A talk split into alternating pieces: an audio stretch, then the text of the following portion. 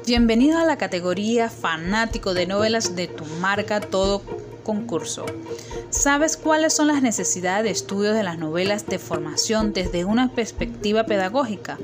Conoce más a fondo sobre las novelas y qué otras perspectivas influyen en el proceso humano. La formación de la novela expresa más que un juego de palabras, como las literaturas europeas y particularmente en la literatura alemana, de donde procede el término Bildungsroman.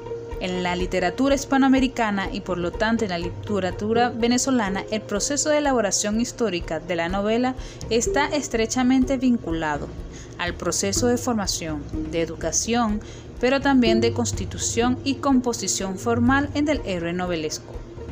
Es de gran importancia este análisis ya que se encuentra relacionado con el proceso autoformativo humano y no tanto la posibilidad autoformativa que la novela provoca en sus lectores, como propone Rodríguez en el 96, al decir que la autoformación representada en la síntesis de la historia narrada no hace que poner el del relieve lo que implica la misma pragmática literaria se autoforma el héroe o protagonista de la historia ficticia, pero el autor y el lector de la novela dejan de ser inocentes con esta experiencia.